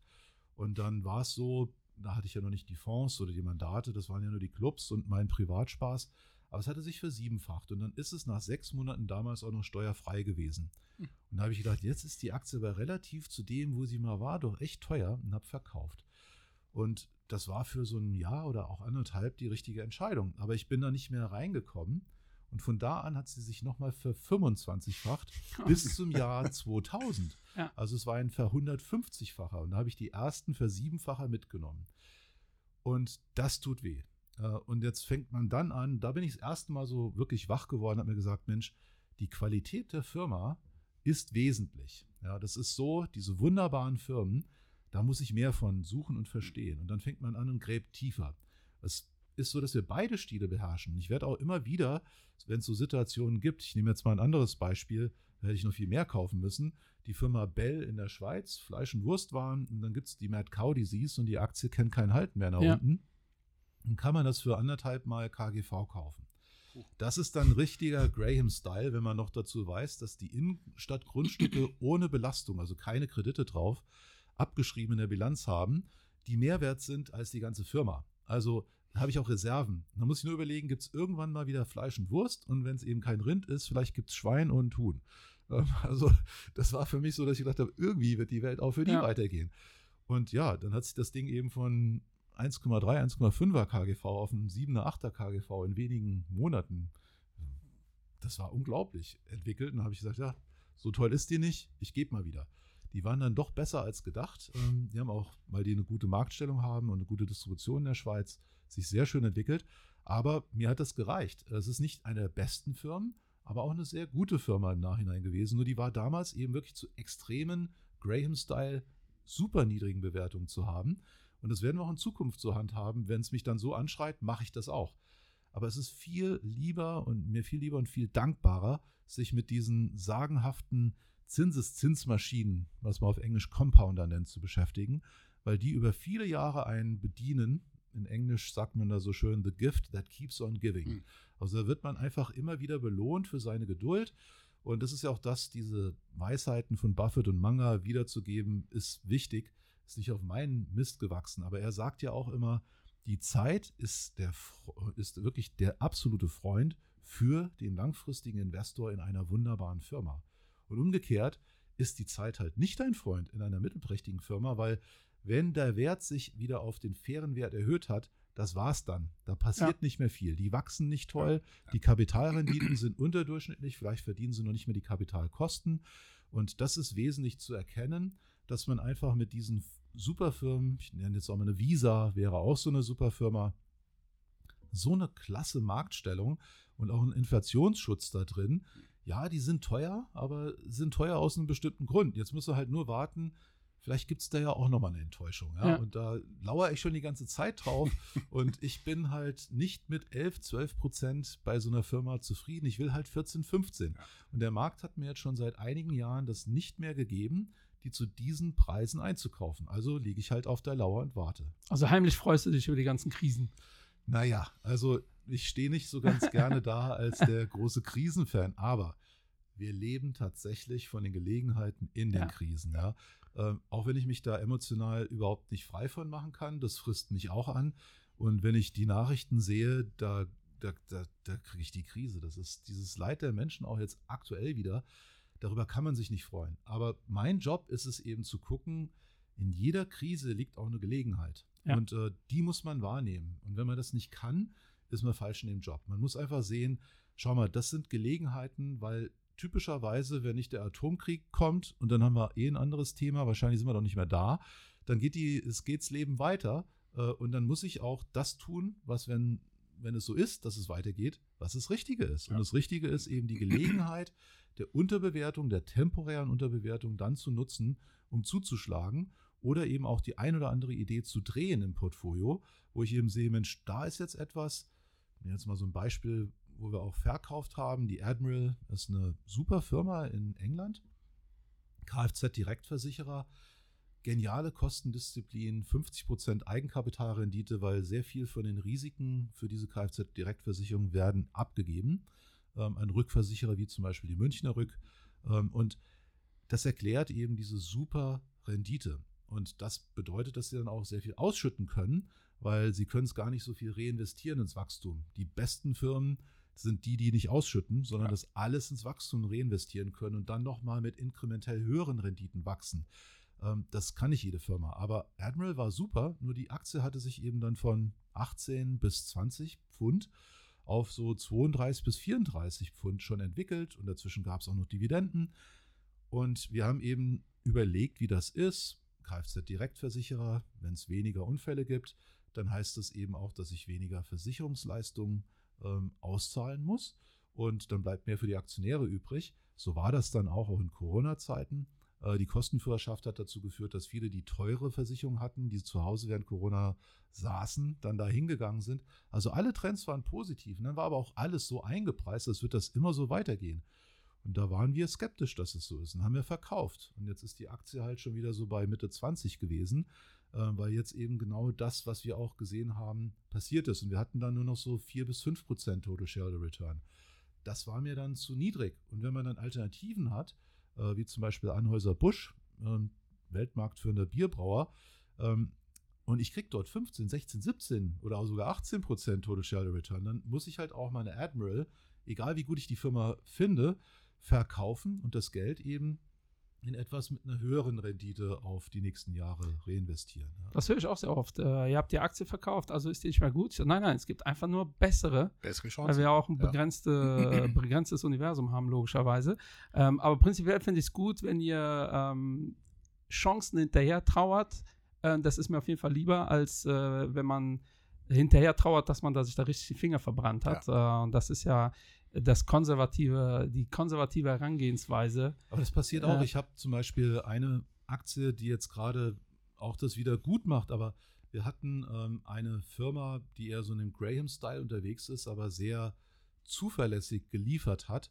Ähm, keinen besonderen Mode, aber gute Execution, die John Menzies PLC. Mhm.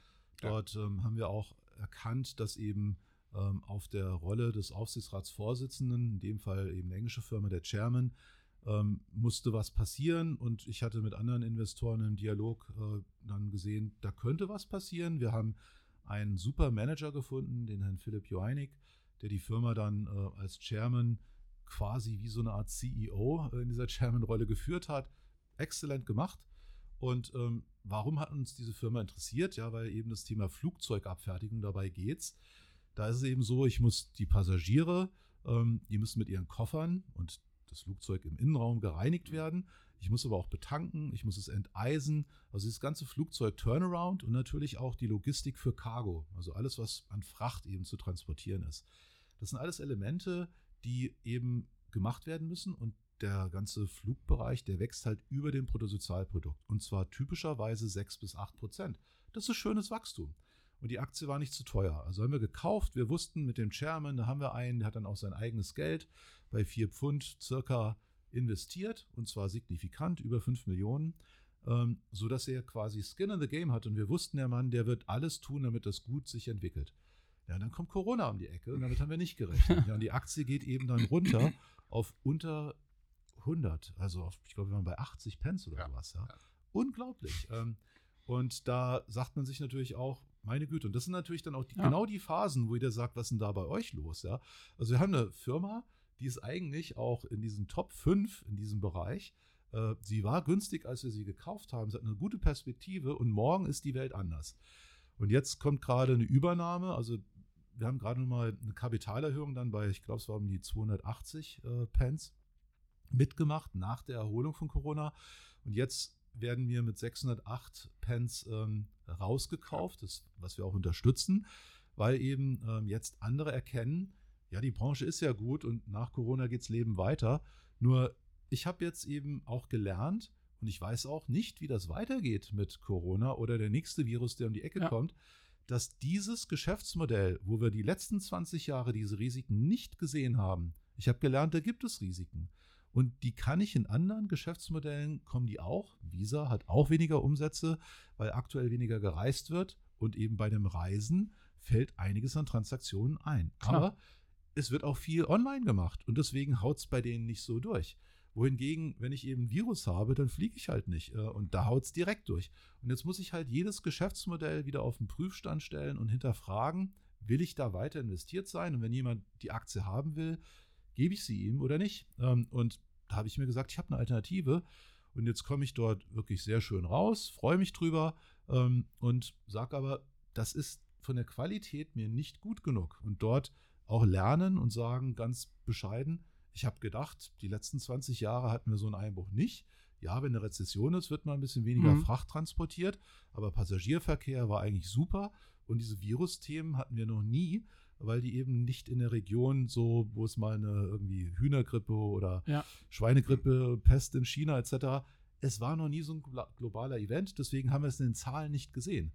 Und jetzt wissen wir es und dann muss ich da nicht drin sein. Aber natürlich, die nächste Überraschung, ich weiß nicht wo, die wartet auch schon wieder auf mich. Ganz also, sicher. Das ganz ist sicher. leider so. Das ist ja das Verrückte. Ich ja. Äh, bin äh, 20 Jahre in, im Markt und wie oft ich schon gesagt habe, das hätte nie jemand für möglich gehalten. Bestimmt das schon ja, 20 Mal. Ja, mindestens. Ja. Und wir haben, äh, ich habe es gestern noch gesagt, wir hatten ja noch nie die Phase, wo alle der Meinung waren, so jetzt ist ja alles super, jetzt kann man investieren. Mhm. Deshalb ist es ja so wichtig, sich mit den Themen zu beschäftigen. Ne? Weil die Frage ist ja immer, ist denn jetzt ein guter Zeitpunkt zu investieren, egal ob es gut oder schlecht läuft. Aber ich glaube, wir könnten drei Folgen machen, Endrit. Also ich wollte auch gerade sagen, ich weiß nicht, wie es dir geht, ja. Michael. Also ich hätte jetzt noch ein paar Fragen. Äh, eine letzte Frage von meiner Seite. Äh, aktuelle Lage. Mhm. Wir haben gestern sogar in unserem Interview über Defla äh, nee, Quatsch, Stagflation gesprochen. Klassische so Definition, ja. Also Buzzword gerade, Stagflation. Wachstum ja. geht runter, Inflation bleibt hoch. Sogar die Inflationsraten sind äh, noch etwas höher gewesen gestern, die veröffentlicht wurden. Und äh, sind, äh, was kommt auf uns zu und wie sollte man sich positionieren? Und äh, Michael, du hast es schon gesagt. Also eigentlich jederzeit ist ein guter Zeitpunkt. Ja, aber ja, ich sage immer, die richtige Antwort ist immer investieren. Jetzt. Ja, egal wann. Ja. Das sage ich seit 20 Jahren.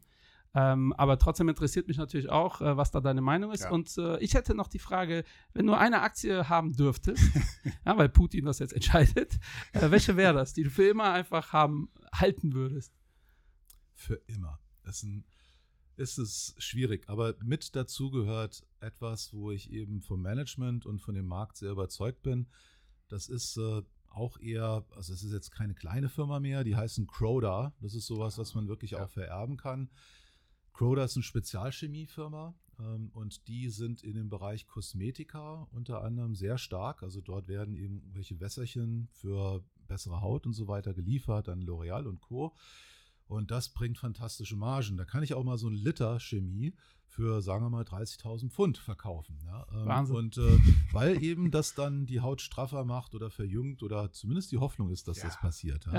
Ja. Ähm, und dann adressieren die halt auch noch den Bereich ähm, Saatgut. Also diese Spezialchemie wird halt auch genommen, um zum Beispiel einen Mantel, um ein Saatgut, ein Korn letzten Endes zu packen, damit da so eine Art Starter dabei ist und vielleicht auch Enzyme etc. Mhm. Und dass das Wachstum besser ist oder dass man auch so eine Art hygroskopischen Effekt hat, wo man aus der Luft Feuchtigkeit anzieht, weil ja manchmal auch Trockenheit ist und dann das kleine Pflänzchen ja, verdorrt. Ähm, und das sind alles Aspekte, da kriege ich als Bauer eben einen riesen Vorteil und zahle eben auch eine gewisse Prämie dafür. Ähm, die sind relativ wenig im Industriebereich unterwegs, so wie die Fuchs Petrolub, das wäre das deutsche Pendant, auch eine gute Firma, aber die Schmierstoffe von denen sind eben doch eher so Automotive, also auch im Nutzfahrzeugbereich. Ähm, da ändert sich dann auch das, weil ich eben weniger solche Themen, jetzt Getriebe gibt es immer noch, auch in der Elektrogeschichte, auch im Hybrid, aber es ändert sich und diese ganzen Änderungen sind schwer zu bewerten wohingegen eben eine Croda die bessere Fuchs Petrolub für mich ist in England. Und weil ich weiß, dass das Management, die Kultur, die sind fantastisch, die Märkte, die die adressieren, weiß ich über viele Jahre, wird das richtig gut, was die machen. Sind jetzt auch neu über eine Akquisition reingegangen, nochmal in den Bereich Flavors, Fragrances. Da kann man eben solche Geschmacksstoffe, Simrise, Givaudan lassen, lassen grüßen. Da sind sie jetzt auch dabei. Und die haben eine ganz tolle MA-Truppe, die eben immer wieder nach Akquisitionen, die passen, Ausschau halten, einen super Zugang zu Kunden und entwickeln neue Ideen mit Kunden zusammen und sind nicht nur ein Produzent, sondern eigentlich ein Innovator in der Spezialchemie. Und das aufzubauen, äh, fällt anderen schwer. Und dann auch diese MA-Disziplin zu haben, äh, und das machen die seit vielen, vielen Jahren. Und wenn ich überlege, was man so den Kindern vererben könnte, das wäre mal was, wo ich denke, das passt. Ja. Trotz Stagflation? Ja, denn die haben Pricing Power. Also wir haben jetzt, wenn ich auf das Stagflationsthema nochmal gehe, ist natürlich schon echt beunruhigend. Äh, und ich bin auch überrascht, wie der Markt, ja. Äh, wie, wie der reagiert hat. Ähm, da möchte ich vielleicht sogar nochmal als erstes drauf eingehen, warum die Marktreaktion vielleicht so ist, weil es ist eher ungewöhnlich. Die Konjunkturindikatoren gehen in die Krütze. Ähm, eigentlich müssten die Kurse folgen, haben sie auch ja. schon gemacht, aber das war eher das Kriegsthema. Ähm, was jetzt passiert ist, ist, wir haben einen Anleihecrash und der ist vielleicht auch noch nicht zu Ende. Zumindest in einigen Ecken wird es da noch richtig wehtun. Und jetzt ist immer die Frage, was ist eigentlich das geringere Übel? Und wenn ich sicher weiß, bei einer Inflation in Hessen von 8%, das muss man sich mal auf der Zunge zergehen lassen, ja, und 7,3 im Bundesgebiet, und ich habe jetzt eben vielleicht äh, eine 0, ähm, ist ja schon schön, oder vielleicht eine 0,5 auf meiner Anleihe oder meinem Festgeld irgendwo, aber dagegen laufen eben über 7, ähm, dann weiß ich, ich verliere sicher. Und dann ist immer die Frage, Mensch, die Immobilien sind ja auch schon so teuer. Ach, guck mal, die Aktien sind gefallen. Vielleicht ist das das geringere Übel. Das ist der einzige Grund, warum es aktuell so viel Liquidität gibt, die da reingeht. Natürlich auch so Themen Risk Parity, man muss das rebalancen. Wo ist das echte Risiko? Sind es die Anleihen oder sind es die Aktien? Und da gibt es dann eben Flows, die zumindest temporär eben dafür sorgen, dass sich sowas hält. Auch das zyklische Titel, die Probleme mit den Lieferketten haben, ähm, die abgestraft werden müssten, ja. sich so wieder erholen, das ist, kann man sich kaum anders erklären, weil die Welt hat sich schon ganz schön durchrütteln lassen mhm. und wir sind noch nicht fertig. Also ich kann leider nicht sagen, dass man Putins Ansagen irgendwas an Vertrauen schenken sollte. Äh, man sieht es, da wird weiter auf der Ukraine rumgehackt, obwohl es hieß, ja, wir machen strategisch Rückzug und so von Kiew machen wir nicht mehr. Und am 1.4. kommen irgendwie neue 130.000 äh, wehrpflichtige Rekruten, die er dann, die sind ja Frischfleisch, ja, ja, und die kann er, diese armen, armen Menschen, diese jungen Menschen, verheizen für seinen Wahn. Ja. Ähm, schrecklich. Aber das heißt, wir haben eben das nächste Quartal vor uns, wo das weitergeht. Jetzt ist es aber so, dass eben der Markt immer recht hat ähm, und der schaut zurzeit durch rezessive Tendenzen. Äh, man sieht natürlich auch das Thema, wenn ich nochmal zur Stagflation die Runde mache, Lohnerhöhung. Jetzt kommen die Forderungen von Gewerkschaften 6, 8, 10, wer möchte mehr? Ähm, und wenn man natürlich die Löhne erstmal erhöht hat, ist unheimlich schwer, wenn ich ja. jetzt zum Endrit gehe und sage, du Endrit, hast eigentlich ja. letztes Jahr einen geilen Job gemacht, ich habe dir auch einen Lohn erhöht, aber du, jetzt läuft es gerade nicht so. Darf ich dir jetzt weniger zahlen? Aber klar. Ja. das steht fest jetzt, Endrit. Das war, das war nicht hypothetisch. Nein, also das passiert nicht, ja. Ähm, und das bedeutet halt dann, ich kriege ein höheres Niveau an Kosten und diese Kosten muss die Firma verkraften und sie muss sie weitergeben können. Und wenn sie sie nicht weitergeben kann, weil die Konsumenten oder diejenigen, die die Dienstleistungen äh, entsprechend nachfragen, nicht bereit sind, so viel mehr zu zahlen, dann geht das zu Lasten mhm. meiner Erträge. Die Ertragsqualität leidet. Also man kann von einer Ertragsrezession oder Gewinnrezession reden, dass das sehr wahrscheinlich ist. Und ähm, in diesem Umfeld ist es schon verwunderlich, wie sich jetzt die Aktien halten. Und für mich ist es aber so, dass ich jetzt nicht sage, jetzt muss ich übrigens in die zyklischen Aktien rein, weil das wird bestimmt alles gut gehen, sondern der Suchprozess bleibt bei mir komplett der gleiche. Ich gehe in diese Geschäftsmodelle, die ich will nicht setzen auf einen Trend, auf einen Zyklus, sondern die nachhaltig. Und ich rede über investieren fünf Jahre, ja. die mir das bringen, was ich erwarte. Und wenn ich dann vorsichtig genug bin bei dem, was ich bereit bin dafür als Multiplikator für diese Cashflows oder Gewinne zu zahlen, ähm, dann habe ich eben auch das Durchhaltevermögen und das Sitzfleisch, um zu sagen, ich habe super Dinger gekauft und wenn die auch mal ein bisschen gegen mich laufen, ist mir ehrlich gesagt Wurst. Ähm, und das ist das, was wir an den fokussierten Töpfen ja auch machen. Äh, da, wo wir eben defensiver sind, können wir das nicht. Da müssen wir entweder mehr Cash halten oder wir müssen auch mal einen Hedge einlegen. Äh, und da ist es so, dass ich mir schon vorstellen kann, das geht vielleicht nur mal vier, sechs Wochen weiter nach oben. Das kann technisch getrieben, Short Covering, negatives Sentiment haben wir da. Das kann alles passieren. Aber ich sehe eben makroökonomisch durchaus nochmal eine Welle nach unten kommen, weil die Konjunkturerwartung, ich nehme jetzt mal sowas wie Konsumentenbefragung, University of Michigan, ähm, das sieht nicht gut aus. 70 Prozent der äh, des gesamten Bruttosozialprodukts in den USA hängen ja, eben an den Konsumenten. Ja, und wenn der so schlechte Erwartungen für das Vertrauen hat, dann ist es etwas, was sich dann auch in der realen Konsumneigung widerspiegeln wird. Das ist in der Vergangenheit immer so gewesen. Und wenn diese Korrelation erhalten bleibt, bedeutet es, dass dort weniger nachgefragt wird. Das heißt weniger Unternehmensumsätze und Gewinne. Gewinne eben wegen den höheren Inflationsthemen, Energiepreise, Löhne und so weiter. Auch in den USA, nicht nur bei uns, 12,5 Prozent Steigerung der Wohnimmobilien. In den USA hatten wir fast 20, ich glaube, es waren 19 genau. Ähm, das heißt, alles wird teurer und die Leute wollen ja nicht reale Einbußen haben, also fordern sie mehr. Und jetzt muss die Notenbank kommen. Und wenn die Notenbank kommt, und der Paul hat es ja schon gesagt, dann ist es so, dass nicht nur die Zinsen erhöht werden, ich rechne mit einem halben Prozent ähm, im Mai, sondern es wird dann auch die Bilanz verkürzt. Und das heißt, ich habe früher Quantitative Easing, QE gemacht, ich habe Anleihen gekauft und damit eben Cash in den Markt gepumpt. Den Cash entziehe ich dem Markt, indem ich die Anleihen jetzt verkaufe. Die gehen raus in den Markt. Und wenn ich das tue und ich mache es schnell, dann ist die Liquidität im Markt weg. Mhm. Die Preise für die Liquidität gehen durch die erhöhten Zinsen nach oben. Und dann kommt plötzlich auch die Diskussion auf, von wegen Tina. Ähm, vielleicht stimmt das gar nicht mehr mit Tina. Die Wirtschaft läuft nicht mehr gut. Die Aktien haben ja doch wirklich so das Thema, wie viel Gewinne wirtschaftlich ich pro Aktie. Und wenn ich da nicht mehr so sicher bin, zahle ich dann immer noch dafür ein 30er oder 25er KGV. Mhm. Ähm, dann geht die Diskussion los. Und sieh mal an, dann habe ich vielleicht wieder 3% Zinsen. Ja. Und weil die Wirtschaft nicht so gut ist, kommt die Inflation zurück. Und dann ist nichts mehr mit Tina, sondern da ist dann die Alternative. Und dann gehe ich mal wieder in die Anleihe rein. Und das ist etwas, wo ich eben sehe, dass dieses Jahr die Volatilität uns erhalten bleiben wird. Und da ist die Auswahl der allerbesten Ideen, ist das wirklich kriegsentscheidende, aber jetzt mal nichts mit Ukraine zu tun, ja. sondern wirklich das Wichtige, mit welcher Philosophie gehe ich daran und weiß ich, dass ich, wenn ich das Gezappel aushalte auf die nächsten fünf Jahre, dass ich mit diesen Firmen am Ende zu einer guten Rendite komme. Und das ist das, was wir weitermachen. Es ändert sich nicht. Ja? Wir warten halt auf die Gelegenheiten und dann gehen wir eben rein. Und jetzt haben wir halt sowas wie eine Adobe, schlechte Quartalszahlen, bumm, kommt das Ding runter, kann man kaufen. Autodesk, machen CAD-CAM-Software sagenhaft. Die Kunden hassen eigentlich die Firma, weil die so eine Pricing Power hat. Mhm. Aber alle haben gelernt, diese Software einzusetzen. Es ja. gibt nicht so viele Alternativen. Also müssen sie zahlen. Ähm, Microsoft, genau dasselbe. Wir haben eine riesen Preiserhöhung als Firmen. All diese Firmen, die jetzt mal wieder unter Druck kommen, auch wie eine Netflix, äh, da haben eben in Corona-Zeiten mehr Abonnenten zugeschlagen und jetzt ist eben Corona nicht mehr ganz so hot, weil jeder hat schon ein Abo, zumindest in unseren Regionen, aber da gibt es auch viele Regionen auf der Welt, wo die wachsen können.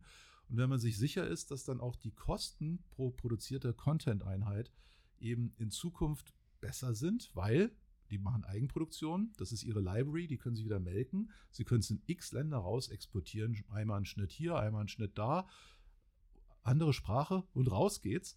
Ähm, und dann kann ich andere Erträge als in der Vergangenheit. Ich glaube, es gab auch den ersten Oscar jetzt für eine Streaming-Produktion von das Apple. Das war Apple. Apple, Coda. Ja, ja. Coda. ja. Habe ich gerade gestern Abend gesehen. Fantastisch, muss ich wirklich sagen, kann ich sehr empfehlen. Ähm, aber es ist ja nicht so, dass kein Wettbewerb da ist. Mhm. Es ist nicht nur Apple, Disney Plus, Amazon. Ähm, Amazon Prime ist super. Ähm, nur da wird es ein Ökosystem geben und ein paar werden überleben. Und einer der besten ist halt Netflix. Ähm, die haben ganz tolle Kultur. Die Produzenten, die diese Filme machen, die können halt selber das Budget verantworten und schnell agil handeln. Und dadurch kommt eben ganz oft was Gutes dabei raus, was viele Menschen vor dem Fernseher hält. Und deswegen, weil meine Kinder auch nicht mehr viel Fernsehen gucken, also jetzt hat auch mein Sohn noch äh, eine schöne äh, Fußball-App, ja. Jeder weiß, was das ist. Ja. Die äh, haben 100% Preiserhöhung durchgesetzt. haben gerade einen Shitstorm vom Weizen. Ich weiß. Aber es ist halt so, lineares Fernsehen, das ist klassische, das ist eben bei meinen Kids auch nicht mehr angesagt. Tot, ja. Und äh, da wird gestreamt. Und es gibt halt immer noch ältere Menschen, die noch wissen, wie man so einen Fernseher bedient und dass es da auch noch einen Satellitenreceiver vielleicht gibt. Ja. Ähm, Und dann gibt es eben neue Leute, die streamen oder YouTuben. Ich Ja. habe letztens gesagt, es läuft auf RTL und mein Neunjähriger und meine Vierjährige äh, wussten nicht, was das ist. So ist es. Also, was ist ein RTL? Ist ja das Auf einer dieser. Sender, ach, diese, wo man so umschaltet. genau. ähm, es ist der Wahnsinn. Übrigens für die Babos, Tina ist nicht Tina Turner, weil das weiß ja nicht jeder. Nein, Ist- aber there is no alternative oder there is no Aktien. Das ist Genau, keine Alternative die zu Aktien. Ja. Sehe ich übrigens auch kritisch. Auch Ja. dieses Buy the Dip ist ja gerade äh, so ein Internetphänomen. Buy the Dip, egal was, Ja. the Dip. Keine Cheese Dip. Ähm, und äh, ich glaube, diese Generation wird auch irgendwann lernen, dass einfach in der breiten Masse, ich glaube, so kann man das zusammenfassen, Qualität, Qualität, Stockpicking äh, wird in Zukunft sicherlich noch wichtiger. Ähm, äh, einen qualitativen guten Berater oder Asset Manager an seiner Seite zu haben. Ähm, ich ich habe schon immer gesagt, man muss cleverer als der Markt sein. Wenn man aber zu früh zu clever als der Markt ist, tut es halt weh. Ja. Äh, aber on the long run, und das ist ja das, worum es geht, und äh, du beweist das ja mit deinem Track Record, äh, die, die kleinen Dellen, die da waren. Und ich oute mich, ich gehörte auch zu denen, die irgendwann mal gesagt haben, ich glaube, den Mann gibt es gar nicht. Ja? Das ist, äh, ist alles Fake. Äh, äh, o- aber äh, on the long run habt ihr natürlich recht behalten und das Kapital eurer Kunden äh, ja, vervielfältigt. Und auch das klingt immer ja so ein bisschen äh, neoliberal. Ich sage immer, das ist halt äh, nötig. Ja? Erst recht bei 7% Inflation, aber auch ohne Inflation, Thema Altersvorsorge hast du ja selbst angesprochen. Ähm, wenn unser Kanzler ehrlich wäre, oder ehrlicher, äh, ich glaube, das ist juristisch sauberer, ähm, wird er sagen, liebe Leute, ob ihr Aktien cool findet oder nicht, ist total egal. Der Durchschnittsdeutsche muss Ja. investieren. Ja. Sonst hat er einfach ein Problem. Ich ja. muss auch noch mal eins sagen, wenn ich jetzt die Inflations- und Stagflationsdiskussion aufgreife. Ähm, man hat mit den Aktien im Durchschnitt in größeren Inflationszeiten auch verloren. Also da wachsen die Aktien zwar nominal, das sieht gut aus, aber wenn man die Inflation dagegen stellt, habe ich real immer noch Verluste. Ja. Relativ zu den Anleihen ist es aber typischerweise besser. Ja. Und jetzt ist es so, dass einige Aktien das schaffen, in diesen Phasen immer noch positive reale Renditen zu erwirtschaften. Und das ist genau der Grund, warum man auf diese Qualität gehen muss. Ja.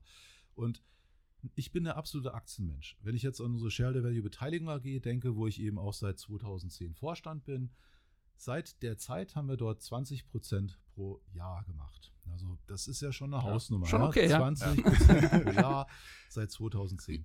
ähm, und auch in unserem Value Focus Fonds haben wir eine sehr, sehr gute Performance. Das ist aber eben nicht für Witwen und Waisen. Das ist hochkonzentriert, es ist volatil, es ist illiquide. Alles Risiken, die die Menschen vermeiden. Je mehr Risiko ich nehme, desto mehr Performance-Chance bekomme ich aber auch. Und jetzt ist es eben so, dass genau das der Grund ist, warum wir gerade diese Welle wieder in die Aktien erleben, weil die Leute sagen, was soll ich denn jetzt machen? Und das Thema machen ist eben, wenn man jetzt was macht, bitte auf die Qualität schauen. Ja. Das ist das A und O dabei, weil viele zyklische Geschichten werden dann doch nicht gut gehen.